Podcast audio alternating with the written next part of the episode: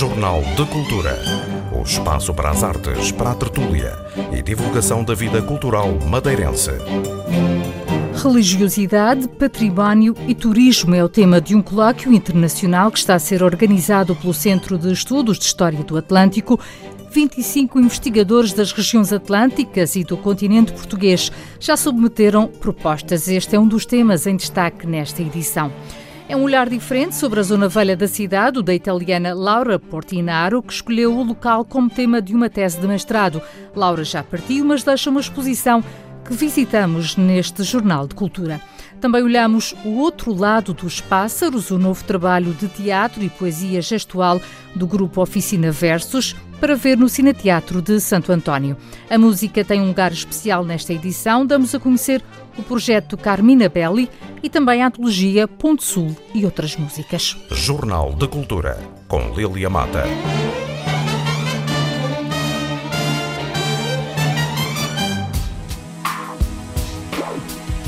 O Centro de Estudos de História do Atlântico organiza este ano um colóquio internacional sobre religiosidade, património e turismo no contexto mais vasto da memória e da identidade insular. O colóquio vai ter lugar nos dias 25 e 26 de outubro, sendo que as propostas para comunicações podem ser submetidas até ao final de maio.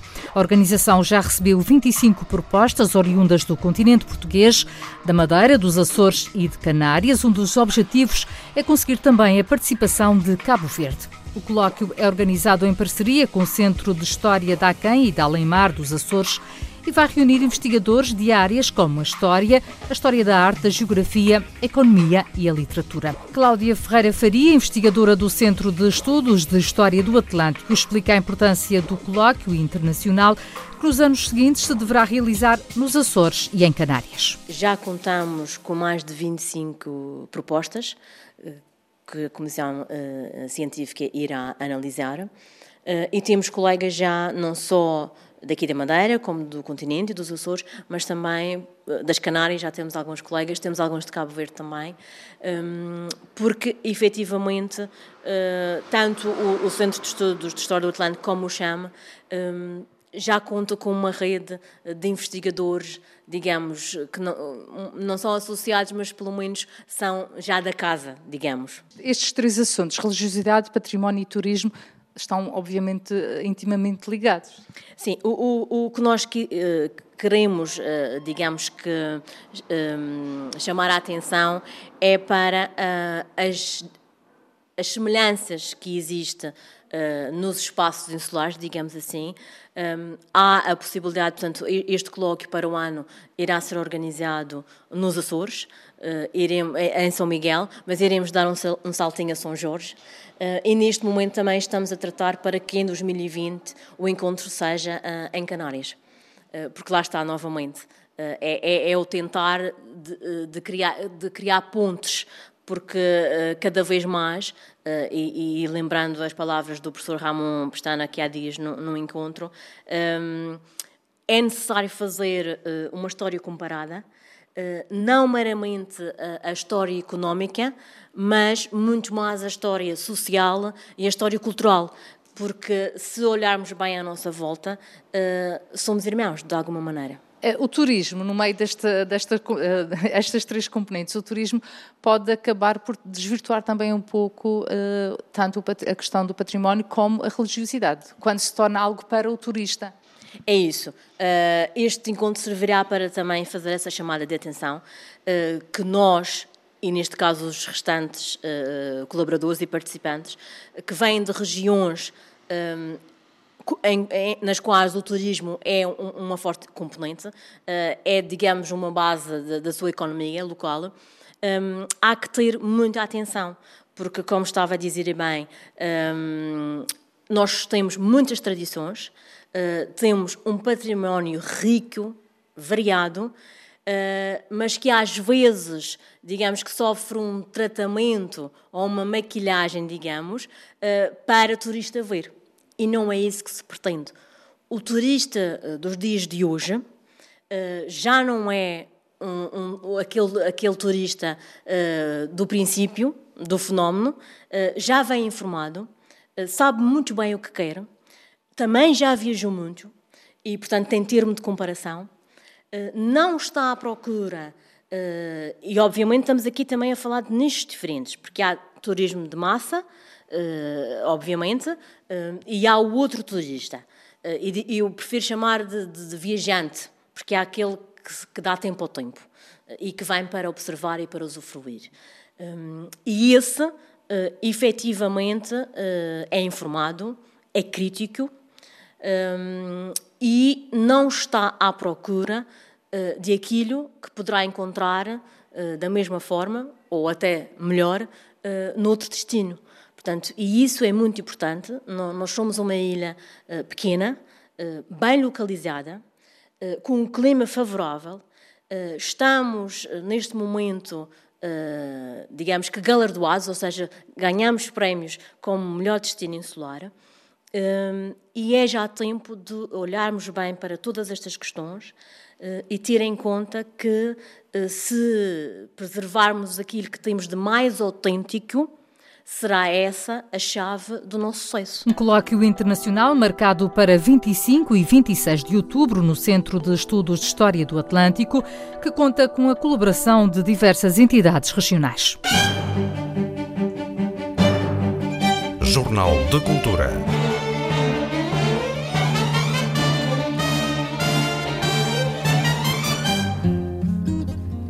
Processo de regeneração da zona velha da cidade é o tema de uma tese de mestrado no âmbito da geografia social, realizada por uma italiana.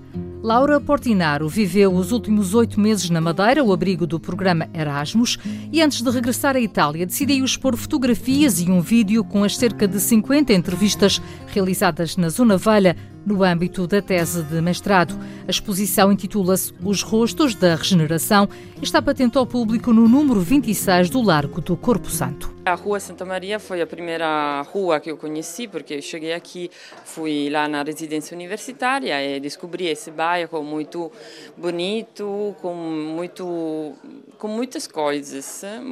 Então, pensei em analisar esse bairro, também os problemas, uh, os desafios, e, e, assim eu decidi entrevistar muitas pessoas, entrevistamos 50 pessoas, moradores, comerciantes, e, para fazer esse trabalho, para dar voz às pessoas que moram cá e que trabalham cá.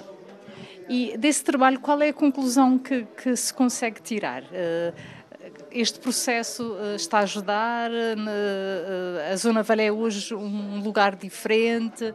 Qual é a conclusão a que As conclusões, como sempre, são compósitas, não é possível dizer eh, foi esse processo de regeneração foi uma coisa positiva ou negativa. E, claro, tem várias vozes, os moradores têm algumas opiniões que são também entre eles diferentes. Então, eh, o meu projeto também fiz esse documentário era para mostrar as várias vozes eh, das pessoas que moram e trabalham cá. Não há uma ideia única, ou seja, os moradores se calhar preferiam que não houvesse tanta movimentação, tanto barulho. Sim, o problema principal nas entrevistas foi é o barulho. O barulho, então muitas pessoas moradores disseram que tem que ter um limite. Então a ideia é criar um, um bairro que seja sustentável para todos para os moradores, para as pessoas que trabalham aqui e para os turistas. A ideia é que neste momento não é sustentável continuar tal como está. É, é uma pergunta um pouco difícil. Claro, para os moradores é, teria que ter um, um, uma moderação. Uma moderação é tudo depende também das políticas também do, da Câmara Municipal para criar um equilíbrio entre as, as várias pessoas que moram cá. Estas fotografias uh, são pessoas uh, que vivem aqui mesmo no, na Zona Velha. Sim. Essa... Como é que escolheu esta, estes personagens para as fotografias? Sim, através eu fiz esse projeto uh, graças também a José Ziberchema, que foi o organizador do projeto Portas Abertas. Então ele conhecia muitos moradores, muitos comerciantes aqui e através deles conseguimos entrevistar e também tirar essas fotografias são pessoas já idosas, praticamente todas. É, a Zona Velha está muito. Os moradores são idosos, depois quem frequenta são pessoas jovens, já esta dicotomia. Sim, eu tirei fotos de moradores, mas também de pessoas que, que trabalham cá e também dos artistas, para mostrar todos todos os tipos de pessoas que gravitam nesse, nesse, nessa zona velha. Então, por exemplo, eh, tem várias pessoas que vêm de outros eh, da Europa, da Alemanha, da Holanda, moradores, comerciantes.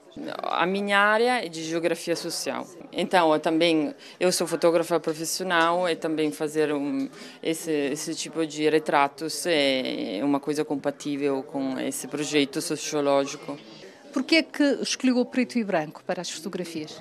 Sim, o preto e branco para mim, porque o que acho que as cores, um, as pessoas olhando uma fotografia sem cores são mais atratos pelas cores e não pela pela alma das pessoas. É por isso que escolhi o preto e branco para para dar uma ideia de para que as pessoas pudessem ver realmente as expressões, os rostos das pessoas. É porque as cores escondem um pouco a, a essência das pessoas, acho. E deste, destes rostos, uh, podemos dizer que as pessoas sentem o quê? Nostalgia, uh, tristezas? Como é que escreveria estas fotografias? Sim, não, eu tirei esses retratos pedindo às pessoas de ser naturais. Então, o que essas fotografias exprimem são a personalidade das pessoas. Então, eu quero que minhas fotografias sejam naturais, que descrevem eh, a personalidade das pessoas. A exposição tem curadoria do fotógrafo José Zibartchema e pode ser visitada até 15 de junho. Jornal de Cultura.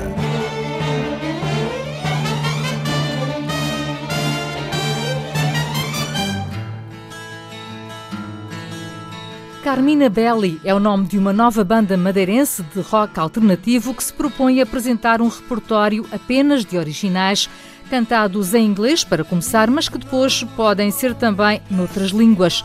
A banda apresenta-se ao público no próximo dia 1 de junho, num concerto marcado para as 20 horas, na Feira do Livro, com 14 temas originais. Os planos passam pela gravação dos temas em estúdio dentro de pouco tempo, como nos conta Tosé Cardoso, um dos elementos da banda. Carmina Belli é, é acima de tudo um novo projeto rock, mas eh, na área do rock alternativo e vem preencher, na minha opinião, um vazio que já existe há muito tempo uh, na área deste, nesta área do rock alternativo, uh, em que não estamos a falar de metal, não estamos a falar do rock puro e duro mais, mais standard, estamos a falar uh, de uma linguagem mais melódica e, de certa forma, de uma fusão entre o acústico e o elétrico que na Madeira e mesmo a nível nacional existe muito pouco. Quem é que compõe o grupo? Carmina Belli tem uma formação em termos de banda muito interessante. Uh, Alexandra Barbosa na voz e nos teclados. Alexandra Barbosa é cantora, é compositora, é letrista. Uh, pronto, outra informação que pode valer o que, o que, poderá valer, obviamente, foi finalista também no programa de televisão Ídolos e, entretanto, tem, tem, vindo a, tem vindo a ganhar, a ganhar terreno na área da animação como cantora como cantora de, de versões tanto nos hotéis como em bares mas obviamente que a grande missão dela não passa não passa por essa por essa área passa exatamente pela área criativa e, e passa por Carmina Belli neste momento. Depois temos o Dilmar Rocha que é o nosso baixista compositor também letrista e tem vindo a desenvolver trabalho também na área da produção musical de forma muito interessante, na minha opinião. Temos o Miguel Rosado, nosso baterista, eh, que tem vindo juntamente com o pai, o professor Mário André, muito conhecido em termos gerais, a desenvolver trabalho também na área do jazz e que regressa aqui em Carmina Belli um pouco às suas, eh, à sua gênese musical, que tem muito a ver com, com o rock.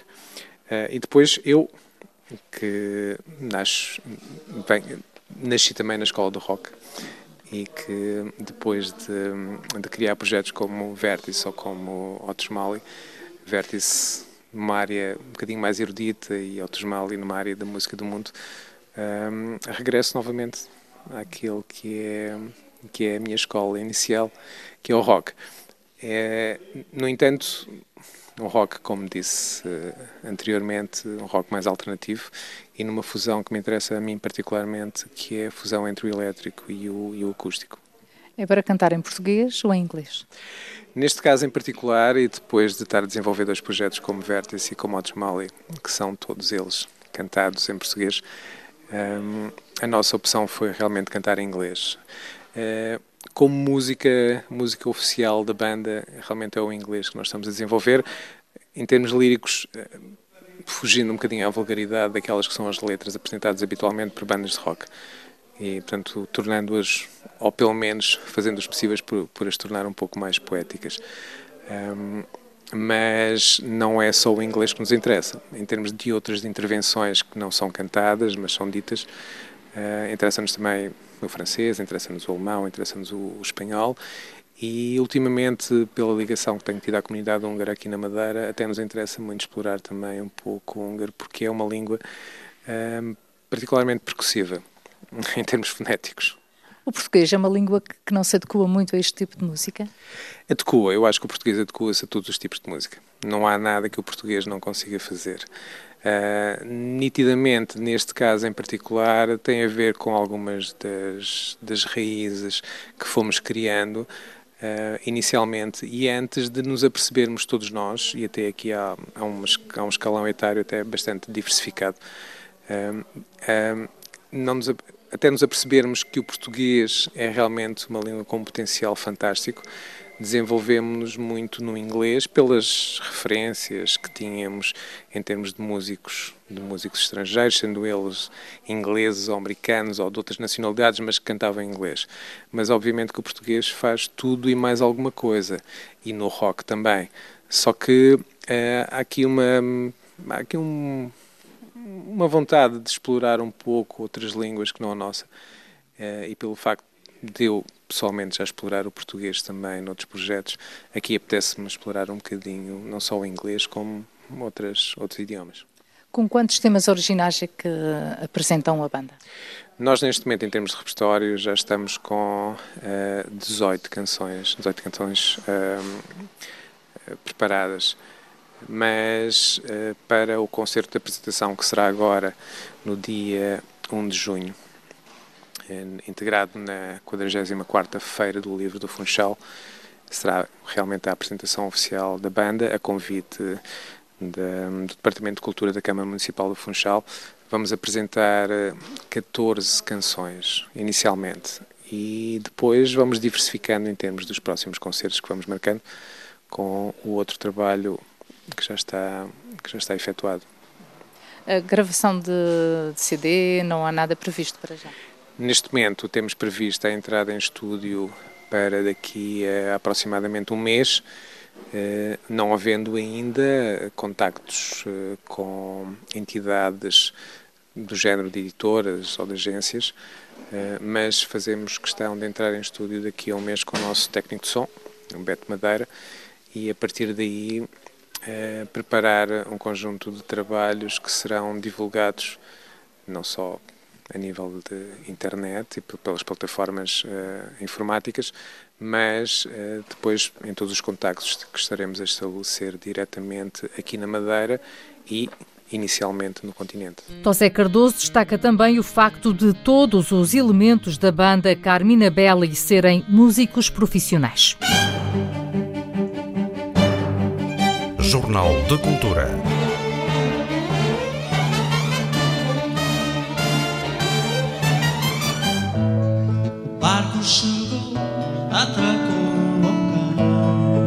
Intitula-se Ponte Sul e outras músicas. É um CD que reúne temas de Vítor Sardinha dos primeiros 20 anos da sua carreira.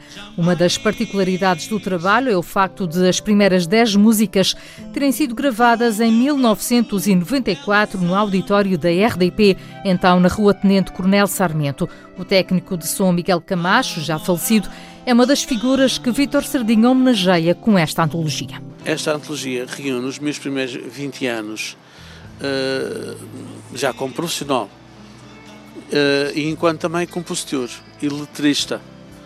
E, portanto, vai abranger todo o meu trabalho que eu fiz entre 1979 e 1999. Uh, a antologia reúne 17 temas, 17 músicas, e as 10 primeiras foram recolhidas ao vivo na RDP Madeira, no auditório da RDP Madeira, uh, no dia 8 de abril de 1994, pelo Serviço de Música da RDP Madeira, e nomeadamente pelo técnico uh, Miguel Camacho. Uh, e, e, portanto, é atuação essa, concerto esse, que era músicas originais minhas, e o grupo chamava-se Ponto Sul. E, portanto, a primeira parte da antologia, as 10 primeiras músicas do disco tem 17, são desse concerto.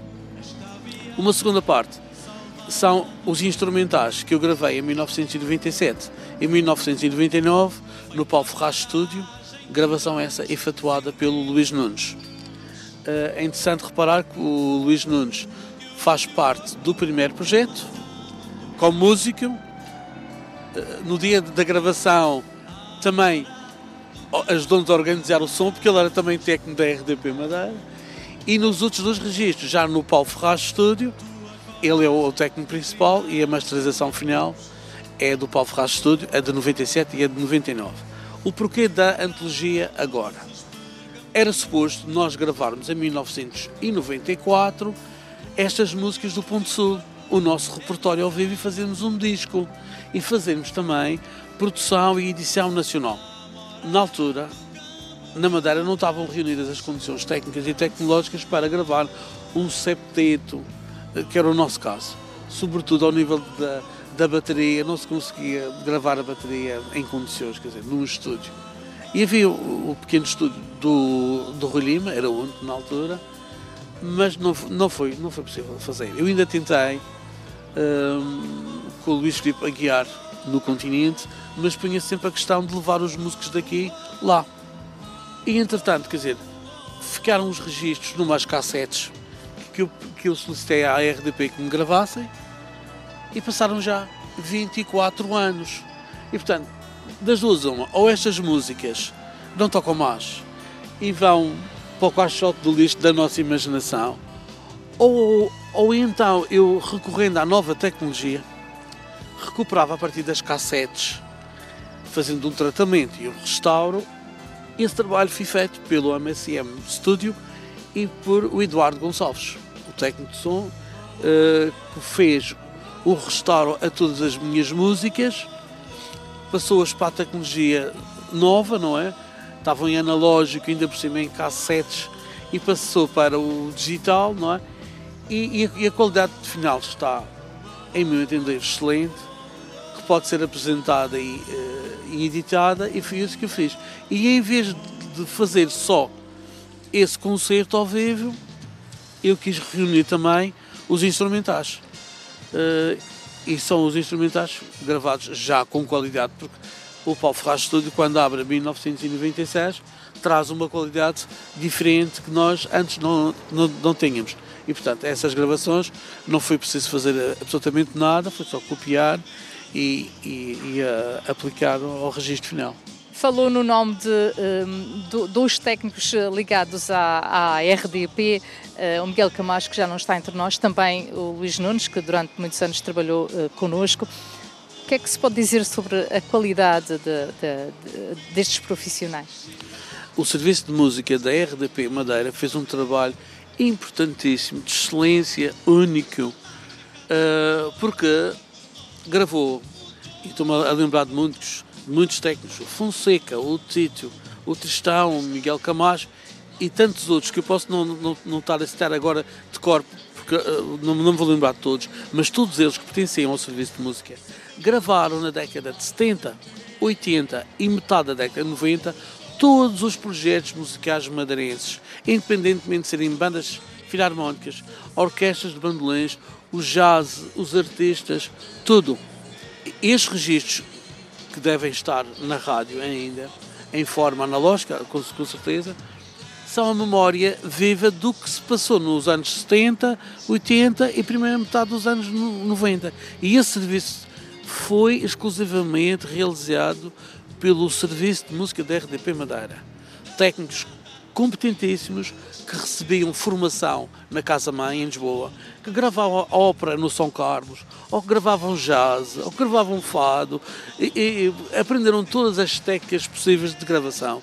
E a, e a RDP Madeira tem no seu historial todas estas gravações que me têm servido, por exemplo, um, ao longo do tempo eu tinha um programa que era Música aos Quadrados e, e baseei-me muito e muito nesses, uh, nessas recolhas de, de espetáculos ao vivo que a RDP tinha nos, nos seus arquivos.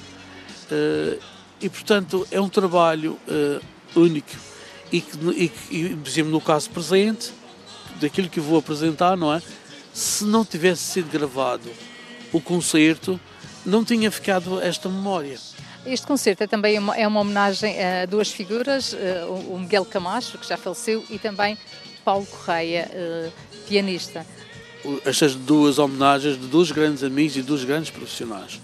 O Miguel Camacho, portanto, quem gravou o Ponto Sul nesta apresentação que eu falei, 8 de abril de 1994, o Miguel Camacho, o técnico de som da RDP, e no caso do Paulo Correia, porque integrou as gravações de 1999 no Paulo Ferraz Studio, tocando o, o piano e os teclados. E, e, e, portanto, tanto um como o outro, participaram nesta minha antologia, participaram na minha vida em tantas circunstâncias. Eu, eu toquei tanta vez com o Paulo Correia, em contextos diversos, Jardim do Sol, no Salsa Latina, uh, nos hotéis, uh, em roda de amigos. O Miguel Camacho, que, que me conhece desde 1979, eh, do princípio do Festival do Faial, que foi um desafio para a RDP Madeira, transmitir ao vivo, a partir do Faial, um concerto para toda a Madeira. Isso, esse foi um, um, graças aos técnicos, todos eles, uh, mas eu lembro pelo menos de três que estavam lá: Fonseca, o Tito e o, e o Miguel Camacho, que conseguiram em 79, com as tecnologias que existiam, não havia carros de exteriores, não havia nada disso, e conseguiram transmitir do Faial, transpondo aquela montanha, não é? a apanha d'água, um sinal para toda a ilha da Madeira. Quer dizer, é uma, é uma coisa fantástica, pelos olhos de hoje, não é? E portanto, estas duas referências da minha própria vida enquanto músico estiveram sempre presentes. E, e, nesta antologia fazia todo o sentido eu homenagear o Miguel Camacho e todo o serviço de música da RDP Madeira, por intermédio do Miguel Camacho, nestas gravações recolhidas de tantos músicos de cada Madeira, e o, e o Paulo Correia, por ser um, um, um amigo, por ser um excelente músico, o Paulinho do Jazz, que é assim que a gente o, o chamava, e por, ter trazido um colorido diferente, de facto, às minhas gravações de 1999. Ponto Sul e outras músicas, a antologia é apresentada a 29 de maio. Jornal de Cultura.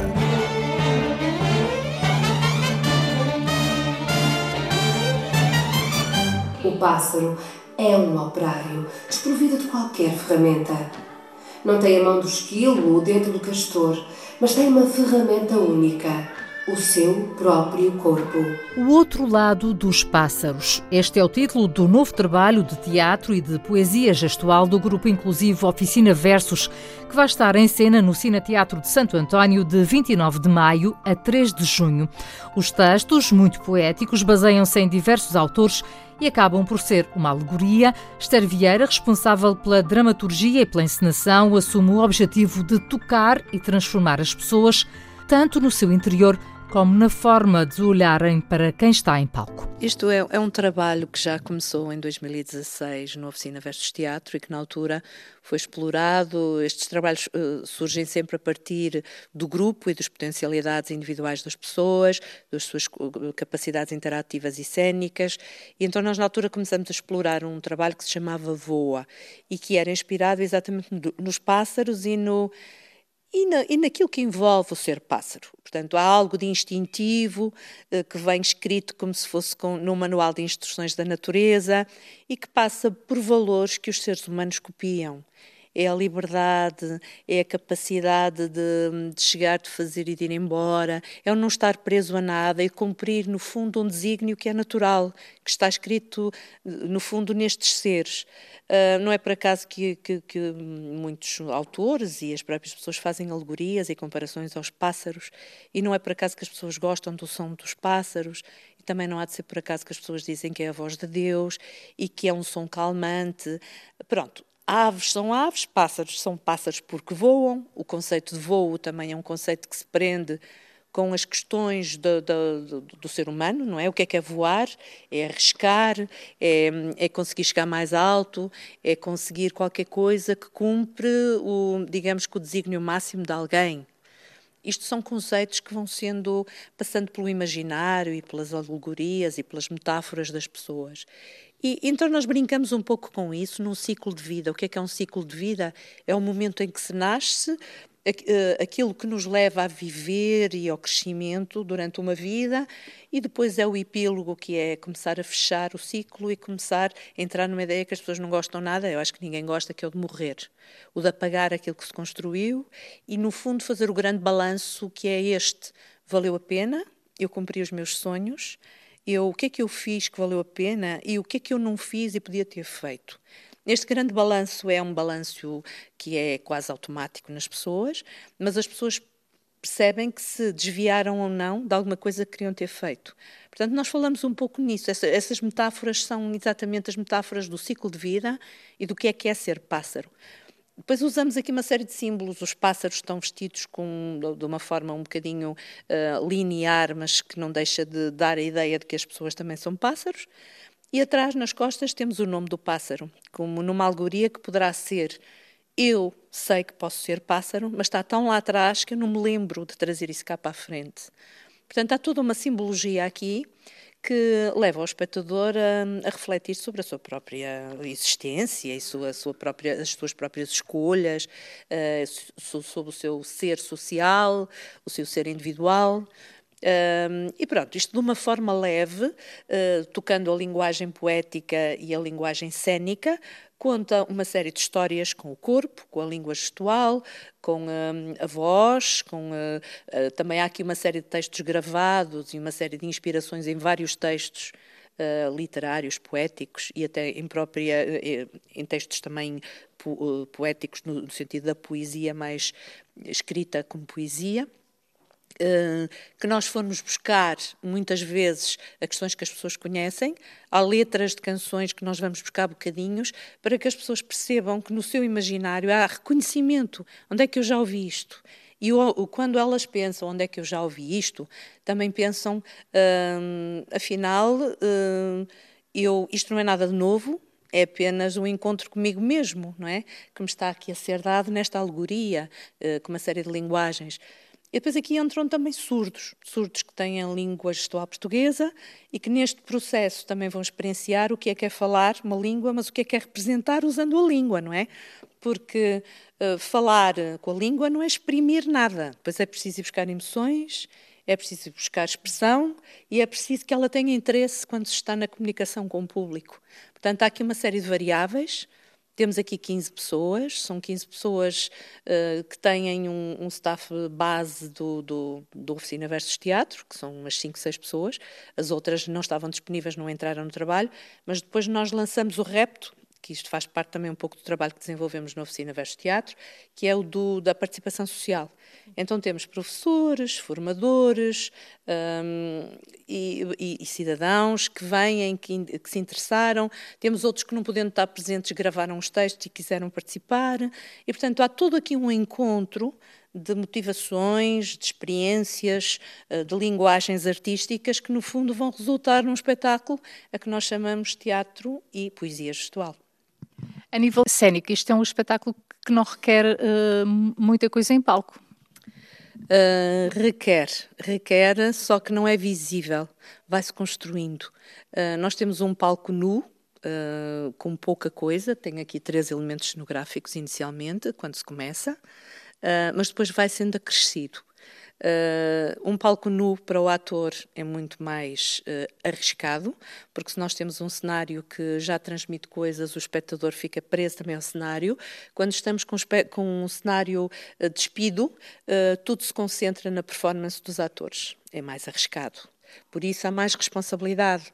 Mas eu acho que é do risco que nasce o crescimento. E, e, isso obriga-os, de facto, a preocuparem-se, a entregarem-se e a comunicarem, que é isso que se pretende aqui. Eh, depois, ao longo do, do, do, desenrolar da história, isto é um espetáculo com 60 minutos, vão sendo acrescidos outros elementos, uh, e há a luz, e há um, as reações diversas, e há os elementos que, que, que os próprios atores trazem em si, que vão ganhando vida e que vão transmitindo coisas e depois há a plasticidade do público para dar sentido às coisas, não é? Isto é um diálogo, não deixa de o ser. Um diálogo silencioso, mas que nós queremos que toque. Um, para mim, o teatro é muito isso. É, é pouca coisa em cena, isto é uma visão pessoal, e é muita sensibilidade e é muita emoção. Tem que tocar as pessoas. Se nós não tocamos as pessoas, nem que seja pela negativa, pela revolta, um, nós não estamos a transformar nada. E o teatro tem um grande poder transformador como nós sabemos, aliás, toda a arte uh, e o teatro não é exceção. Então, nós, cada vez que fazemos algo, temos que acrescentar, temos que transformar qualquer coisa. É uma arma silenciosa. Um, os atores, um, neste processo todo, uh, quando estão em ensaios, eu também lhes digo a mesma coisa. Vocês não vêm para aqui num fenómeno de repetição, vocês vêm para aqui num fenómeno de acrescentar valor. Portanto, hoje vamos acrescentar qualquer coisa ao que fizemos ontem. E, e se não for assim, não, tem, não faz sentido. Portanto, é qualquer elemento que nós vamos acrescentar ou que uh, a pessoa que está a orientar uh, pede, ou que nós próprios descobrimos, porque nós temos também a nossa parte e a nossa componente criativa individual. Portanto, nós temos que acrescentar valor. E, e, isto, no fundo, é um processo interno que depois, externamente, no público, também vai ter que ter esta mais-valia, que é do transformar qualquer coisa. E no Oficina versus Teatro é a transformação social, a transformação do olhar sobre as pessoas que aqui estão, que não são atores de Hollywood, mas que estão num papel de representação um, e que, no fundo, tem aqui um objeto artístico que nós queremos que seja artístico, porque foi elaborado com, com criatividade, porque tem aqui uma série de intenções uh, e porque há um conceito de belo também, e nós queremos que toque as pessoas pelo belo e pela mensagem que, que envolve. As entradas para o espetáculo O Outro Lado dos Pássaros custam 10 euros para o público em geral, aos habituais descontos para instituições, grupos e estudantes. Jornal de Cultura.